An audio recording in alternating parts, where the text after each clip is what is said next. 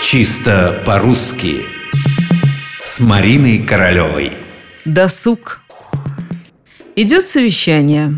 В этом году нами открыто 10 новых спортплощадок, читает чиновник по бумажке. Мы постоянно работаем над организацией досуга молодежи.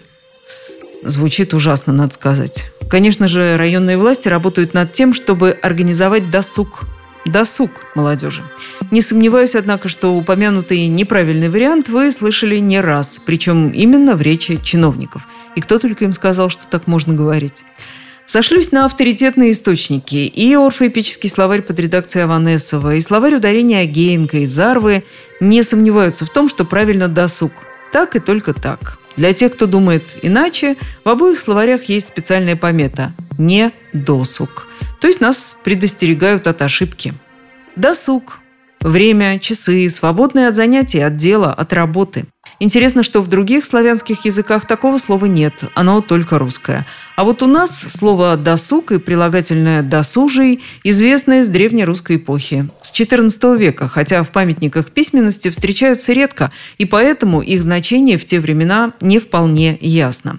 Судя по примерам, старшим значением слова «досуг» могло быть умение, разумение, способность. В толковом словаре «далее» мы находим слово «досужество» – умение, ловкость, способность к делу. А «досужий», видимо, значило «искусный, сведущий, способный». Однако уже в 15 веке у досуга появляется и такое значение, как свободное время. Возможно, что история развивалась следующим образом. Досуг как достижение, потом как успех, удача. Потом досуг как возможность, и в результате как возможность располагать своим временем по окончании труда. То есть отдых, досуг. А досужие означает в наше время появляющийся на досуге от безделья, свободный от дела, праздный, досужие мысли, досужие разговоры.